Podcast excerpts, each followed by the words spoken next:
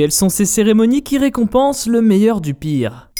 Merci d'avoir posé la question. Chez Maintenant Vous Savez Culture, on aime bien les cérémonies. La preuve, on vous a déjà parlé des Césars, des Grammys, des Molières, des Oscars, bref, autant d'événements prestigieux qui récompensent chaque année ce que l'art peut produire de meilleur, en tout cas selon les jurys. Mais il existe une autre catégorie de cérémonies, détournant les précédentes, qui elles ne s'intéressent qu'au meilleur du pire. Ah bon? Comme quoi par exemple? La plus connue d'entre elles, c'est évidemment les Golden Razzie Awards, célébrant les films ou les acteurs les plus décevants de l'année écoulée. Mais elle remet aussi des prix plus spécifiques ou farfelus, comme celui de la pire carrière, des pires couples à l'écran ou du pire remake. Les catégories ne manquent pas pour égratigner le gratin. Car personne n'est à l'abri. De Niro, Pacino ou Nicole Kidman, ces comédiens pourtant oscarisés ont tout de même eu le droit à leur framboise dorée à un moment de leur carrière. Même Donald Trump s'est vu remettre des prix. Mais la championne toute catégorie, c'est Madonna, qui fut nominée 15 fois, recevant notamment en 2021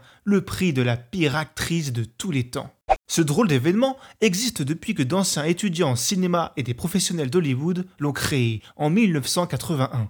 La cérémonie continue d'exister de nos jours et sert de contre-pied aux Oscars. En 2022, les films en ligne de mire vont de Space Jam 2, House of Gucci ou à la comédie musicale sur la vie de Lady Di, Diana. Petite surprise cette fois, Bruce Willis, le chanceux, obtient une catégorie entière à son nom, avec 8 longs métrages en lice pour la catégorie Les pires performances de Bruce Willis dans un film de 2021. Une cérémonie qui a donné des idées. Chez leurs voisins du Québec, il existe un événement équivalent nommé les Aurores. Et en France alors, on est à l'abri? Actuellement, oui, mais ça n'a pas toujours été le cas. Trois cérémonies similaires aux Razzie Awards ont eu lieu chez nous, comme les Bidets d'or ou les Brutus du cinéma mais la plus connue d'entre elles, c'est peut-être les Gérards du cinéma et de la télévision.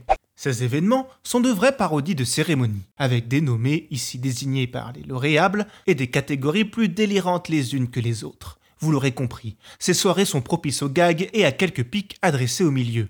La dernière édition des Gérards du cinéma a eu lieu en 2012, celle dédiée à la télévision a jusqu'en 2018, remettant des prix comme le Gérard de l'émission Bistrot du coin, où on débat entre couilles sur la question de savoir s'il y aurait quand même pas un problème avec les bonnes femmes et les arabes, l'unique émission nommée dans cette catégorie étant celle de Pascal Pro, avec l'heure des pros. D'autres intitulés tout aussi explicites et souvent éphémères prêts à sourire, comme le Gérard de l'animateur dont tu sais pas s'il est toujours vivant ou si c'est des rediffs, celui de l'animateur qui ne se drogue pas, ou le Gérard de la meilleure vanne de Tex.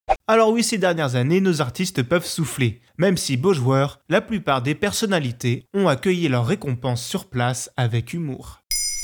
Maintenant, vous savez, en moins de 3 minutes, nous répondons à votre question. Que voulez-vous savoir? Posez vos questions en commentaire sur les plateformes audio et sur le compte Twitter de Maintenant vous savez.